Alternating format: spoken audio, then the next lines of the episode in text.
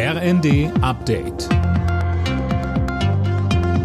Stündlich neu. Auf den Punkt informiert. Ich bin Linda Bachmann. Guten Morgen.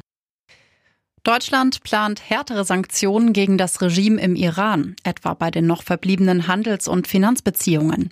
Die Proteste gegen die Mullahs hatten gestern einen neuen Höhepunkt erreicht. Dirk Justus. 40 Tage nach dem Tod der Kurdin Massa Amini sind Zehntausende Menschen im ganzen Land auf die Straße gegangen. Sie riskieren damit auch von Sicherheitskräften erschossen zu werden.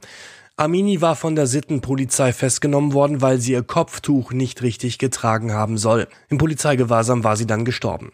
Unterdessen hatte es einen Anschlag der IS-Terrormiliz auf eine schiitische Pilgerstätte im Iran gegeben.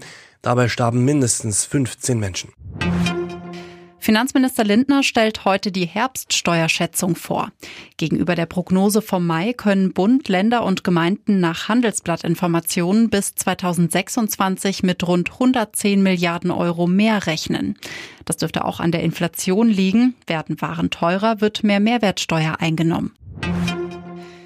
Die Ampelpläne zur Legalisierung von Cannabis stoßen auf ein geteiltes Echo. Der Drogenbeauftragte der Bundesregierung Bliner begrüßt den Vorschlag. Imme Kasten, das Ganze kommt ja aber nicht überall gut an. Ja, genau das selbst innerhalb der Ampel. Der FDP nämlich geht das Konzept von Bundesgesundheitsminister Lauterbach nicht weit genug. Enorme Bedenken gibt es bei der Ärzteschaft. Der Chef der Ärztekammer Reinhardt sagte den Funke-Zeitungen, es sei erschreckend, dass sich ein Gesundheitsminister, der zugleich Arzt ist, für die Legalisierung einer Droge einsetzen muss. Ja, und auch von der Union kommt Kritik. CSU-Landesgruppenchef Dobrindt spricht von einer offenen Verharmlosung des Drogenkonsums. Das sei verantwortungslos und blamabel.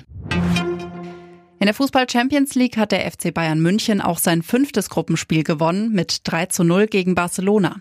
Leverkusen trennte sich 2 zu 2 unentschieden von Atletico Madrid und Eintracht Frankfurt sicherte sich ein 2 zu 1 gegen Marseille. Alle Nachrichten auf rnd.de